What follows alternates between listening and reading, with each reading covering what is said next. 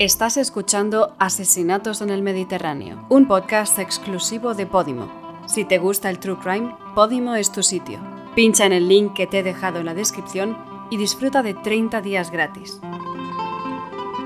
Durante más de 10 años, un asesino en serie necrófilo estuvo viviendo en las calles de Madrid sin que la policía española le descubriera. Solo se investigaron las numerosas muertes y se arrestó al mendigo de 39 años, Francisco García Escalero, cuando confesó espontáneamente los asesinatos y el sexo que practicó con cadáveres. Escucha la tétrica historia de uno de los asesinos más depravados del sur de Europa.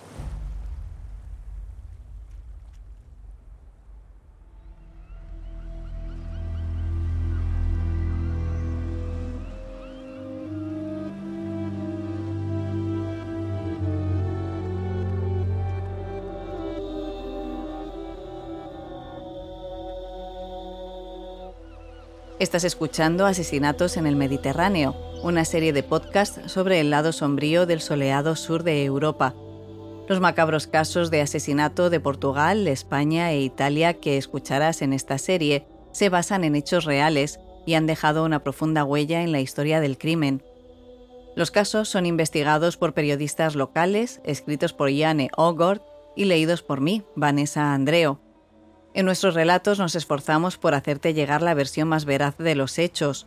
Por eso debemos advertir que ciertos detalles pueden ser extremadamente desagradables.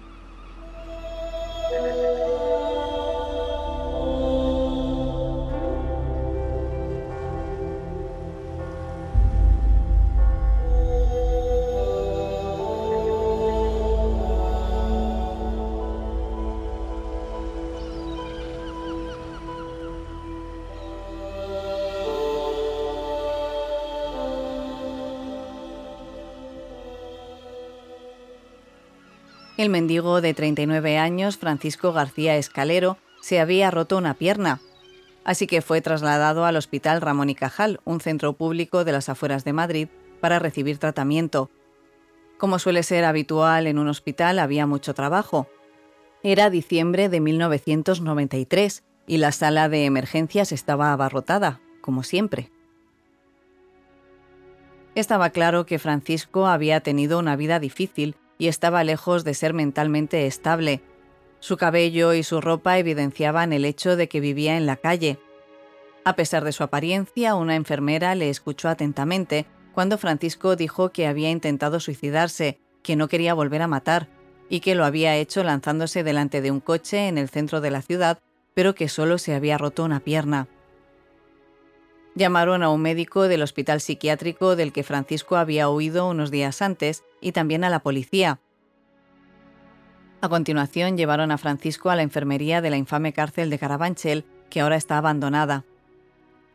La prisión era un símbolo de la época de la dictadura española, conocida por la tortura de los opositores políticos al régimen y una de las más grandes de Europa. Unos días más tarde, dos detectives veteranos del Departamento de Homicidios se presentaron allí para hablar con el paciente hospitalizado.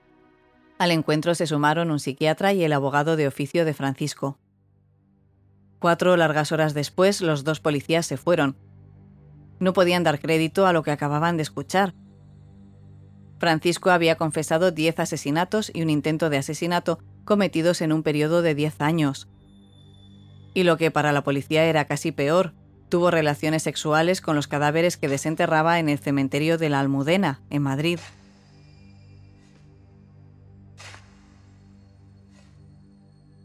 En su momento, Francisco había sido ingresado en el Hospital Psiquiátrico Regional después de que el personal del cementerio lo encontrara masturbándose frente a tres cadáveres. Francisco había profanado tres tumbas y tras sacar los cuerpos los había colocado en fila apoyándolos en una pared, Debido a su estado no había sido capaz de violarlos, apestaban demasiado. Francisco García Escalero nació el 24 de mayo de 1954 durante la autoritaria dictadura de Franco. En aquellos años España luchaba contra la pobreza y trataba de recuperarse de la guerra civil, mientras el resto del sur de Europa hacía lo propio tras la Segunda Guerra Mundial.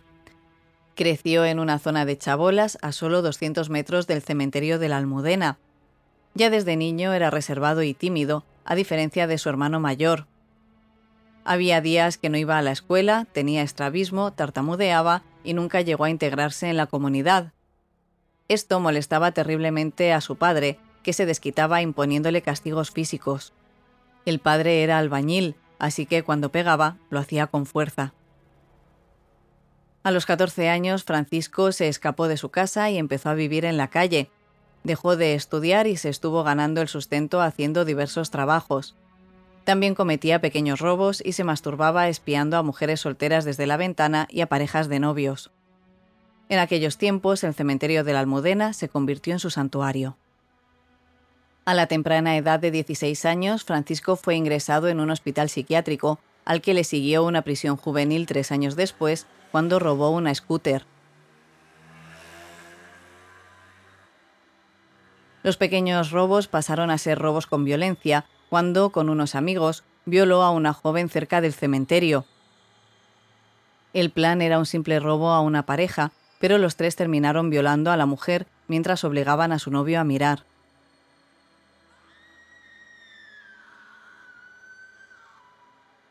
Francisco terminó cumpliendo solo 12 años de condena por la violación, ya que en aquellos años se podía reducir la pena trabajando.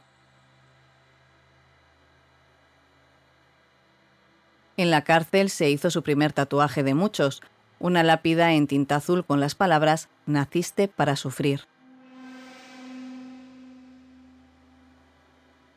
Contrariamente a lo que se podría pensar, Francisco no era un preso conflictivo, pero llenaba sus momentos de soledad con un pasatiempo sombrío. Recogía animales y pájaros muertos y los acumulaba en su celda. En 1985, ya con 31 años, fue liberado y volvió a vivir en casa de sus padres. Pero su comportamiento era cada vez más extraño. Había veces que salía al balcón a gritar en medio de la noche. Esto fue difícil de llevar por parte de su familia. Además, su padre murió ese año. Francisco se quedó de nuevo sin hogar, así que se dedicó a mendigar en la iglesia de Nuestra Señora de Fátima, en el noreste de Madrid, para subsistir. En aquella época de su vida comenzó a consumir alcohol y drogas de forma desenfrenada, y fue entonces cuando llegaron las voces. Pero lo que escuchaba no eran voces amables, le ordenaban matar y destruir. El mendigo Mario Román González, de 43 años, se convirtió en la primera víctima de Francisco en agosto de 1987. Los dos habían estado bebiendo mucho durante todo el día con la limosna conseguida de la iglesia del barrio de Retiro. Francisco llevó a Mario a su santuario en el cementerio de la Almudena, donde se sentaron cerca de un pequeño hueco en la pared. Sin previo aviso, Francisco cogió una piedra y golpeó a Mario Román González, derribándolo. A continuación le apuñaló hasta la muerte, roció el cuerpo con gasolina y le prendió fuego. Unos meses más tarde, en noviembre, otro mendigo, esta vez una mujer llamada Mari, fue atacada. Francisco la invitó a una camioneta abandonada, pero una vez dentro la apuñaló cinco veces con su navaja antes de decapitarla. Una vez más prendió fuego al cuerpo, pero se llevó la cabeza con él. La tuvo durante varios días en una bolsa de plástico blanca del supermercado del Corte Inglés hasta que la arrojó a un pozo de 20 metros de profundidad cerca de la iglesia que frecuentaba. Ese pozo lo usaría más tarde para deshacerse de otras víctimas. Francisco tenía 37 años y su vida era una espiral descendente. Las víctimas de sus arrebatos eran mendigos o personas que vivían al margen de la sociedad, aunque se encontraron los cuerpos, rara vez había familiares que exigieran una explicación. Además, la policía no estaba particularmente interesada en la vida de los sin techo, y mucho menos en su muerte. Las palabras naciste para sufrir estaban tatuadas en su brazo. Pero sobre todo fueron otras personas las que sufrieron a manos de Francisco. Si no puedes parar de escuchar este podcast, Recuerda que hay más opciones de True Crime en Podimo. Pincha en el link que te he dejado en la descripción y disfruta de 30 días gratis para descubrir cientos de podcasts como este.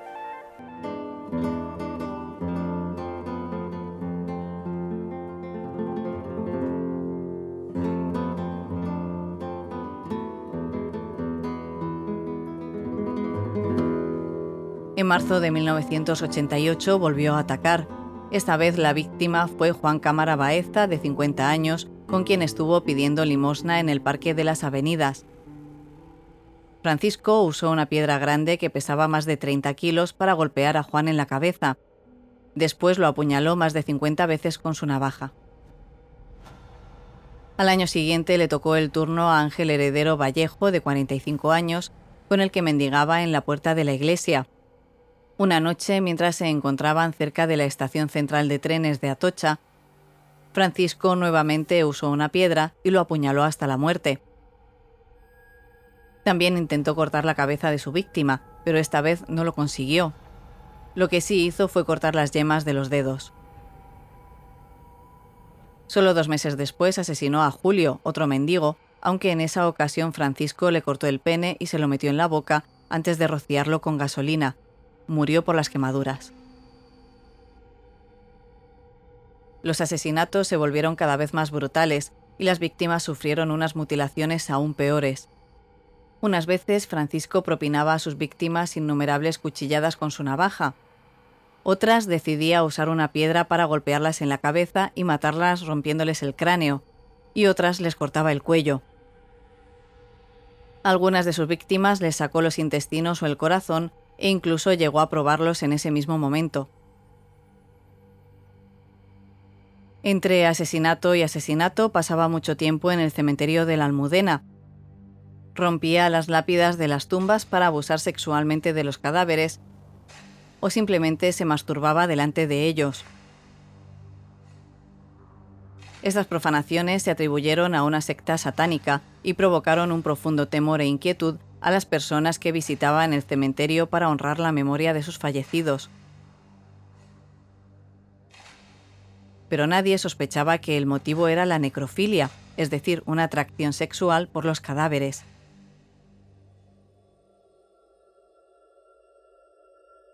Entre 1989 y 1991 hubo un paréntesis en el que Francisco no mató a nadie, tal vez porque estaba internado, y es que pasaba temporadas en hospitales psiquiátricos. Pero los asesinatos volvieron a intensificarse a partir del otoño de 1991, primero con un mendigo llamado Juan y luego con Lorenzo Barbas Marco. Al año siguiente fue a Mariano Torrecilla Estaire al que le llegó la muerte, después de estar pidiendo limosna con Francisco en el Parque de las Avenidas. Era la octava víctima de Francisco y nada parecía poder detenerlo. Pero en junio de 1993 sucedió algo inesperado. Francisco y otro indigente apodado El Rubio agredieron a Ernesta de la Oca de 45 años. Al igual que ellos, Ernesta no tenía hogar y sufría de esquizofrenia. Es una víctima fácil, pensaron los dos hombres que la conocieron en un 7-Eleven. Así que la obligaron a ir a un descampado de Madrid, cerca de la calle Corazón de María. Los dos hombres abusaron sexualmente de ella y la torturaron con reiterados golpes antes de apuñalarla en la cara y golpearla en la cabeza con una piedra. Al ver que no se movía, la dejaron, creyendo que estaba muerta, pero Ernesta sobrevivió y los denunció ante la policía, que sin embargo no tuvo mucha suerte a la hora de encontrar a los agresores. Francisco continuaba incansablemente. Asesinó al rubio unas semanas más tarde y en septiembre le tocó el turno a Víctor Luis Criado, de 34 años, al que mató golpeándolo en la sien con una piedra y luego quemó. Francisco había vuelto a ser internado porque las voces le decían que tenía que matar de nuevo. Esta vez fue en el Hospital Psiquiátrico Alonso Vega, donde estaba también Víctor, al que convenció para escapar. Una vez fuera, Francisco le llevó a su santuario en el cementerio de la Almudena y le mató en el mismo lugar en el que había asesinado a su primera víctima siete años atrás.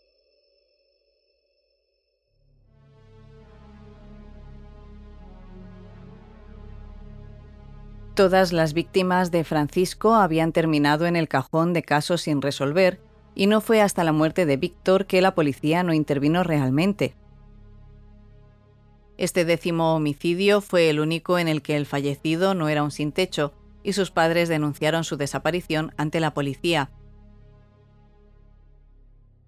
El cuerpo de Víctor fue encontrado cerca de la iglesia del Sagrado Corazón. Tenía el cráneo destrozado y había sido quemado. Las diez víctimas habían sido encontradas muertas en la misma zona a tan solo unos cientos de metros de distancia, sin que la policía hubiera tomado medidas. Solo cuando Francisco terminó en el hospital con la pierna rota y confesó por iniciativa propia, la policía se dio cuenta de que el hombre que tenía delante era uno de los peores asesinos en serie de España. La confesión se produjo en la mañana del 22 de diciembre de 1993, cuando habló del asesinato de Víctor.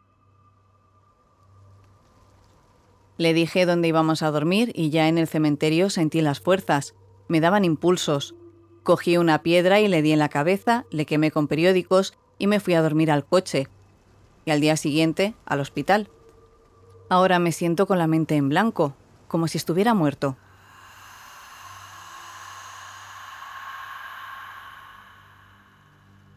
Francisco mató de varias maneras, en ocasiones amputando partes de sus víctimas, en otras cortando sus órganos y en la mayor parte de los casos las pruebas quedaron destruidas al quemar los cadáveres. Según la jerga profesional, se trataba de un asesino en serie desorganizado y probablemente tenía muchas más víctimas en su conciencia. Cuando fue llevado ante el tribunal en Madrid en 1996, la acusación solo incluía 10 asesinatos, un intento de asesinato y un asalto sexual. Francisco atribuyó las numerosas muertes a su adicción al alcohol y a las pastillas y explicó que no tenía nada personal en contra de las víctimas. Nunca entenderé por qué lo hice. Nunca. Confesó cuatro asesinatos más a la policía, pero no encontraron pruebas para acusarle. Entre esos cuatro asesinatos se encontraba el de una viuda de 30 años, María Paula Martínez Rodríguez, que había recurrido a la prostitución para alimentar a sus hijos y después había caído en la drogadicción. Su cadáver muy descompuesto y decapitado, envuelto en una bolsa de plástico y una manta de cuadros, fue encontrado cerca de las vías del tren en agosto de 1987 por dos guardias de seguridad de una obra cercana. La investigación determinó en un principio que la mujer le debía dinero a un camello, pero Francisco afirmó ser el culpable. Dijo que había recogido a Paula en un SEAT 124 robado. La había matado y le había cortado la cabeza cuando se negó a tener relaciones sexuales con él. Pero una investigación policial más exhaustiva descubrió que tenía un cliente en un hotel de la zona. Cuando la encontraron estaba bastante cerca de ese hotel, así que el fiscal no creyó que Francisco fuera el autor del asesinato. En el juicio testificó la única superviviente, Ernesta, todavía atemorizada por Francisco. Se había mudado a la casa de su padre de 70 años en el este de Madrid, al que tenía a su lado cuando prestó testimonio. Lloró en el estrado cuando habló de los asaltos. Su cara todavía estaba marcada y deformada por las heridas del arma blanca que se había utilizado. La evaluación psiquiátrica de Francisco dejó patente que sufría una grave enfermedad mental en forma de esquizofrenia, exacerbada por sus muchos años de adicción. Bebía hasta 5 litros de vino al día y consumía rohypnol, un fuerte sedante que se vendía en la calle. A esto había que sumarle su necrofilia. Al tener una grave enfermedad mental, Francisco no podía ser considerado responsable de sus acciones, Así que el 1 de marzo de 1996, el tribunal ordenó que fuera sometido a tratamiento, por lo que fue trasladado al Hospital Psiquiátrico Penitenciario de la prisión de Foncalent a las afueras de Alicante. Después de que Francisco, ya en la cárcel, recibiera medicamentos y tratamiento para su esquizofrenia, mejoró significativamente. En prisión era una persona amable y pacífica que se llevaba bien con los médicos y otros miembros del personal pero aún recordaba los asesinatos. Unos años más tarde concedió una entrevista al periodista Jesús Quintero cuando trabajaba para la cadena de televisión Antena 3 y contó los recuerdos de su macabro pasado. ¿Matar? Pues no, no es fácil. Algunas víctimas no se morían así al momento, les tenía que dar más. Francisco García Escalero murió a los 60 años en la prisión de Fontcalent el 19 de agosto de 2014 después de comer una ciruela de postre. El informe de la autopsia no especificaba si falleció por paro cardíaco o por haberse atragantado.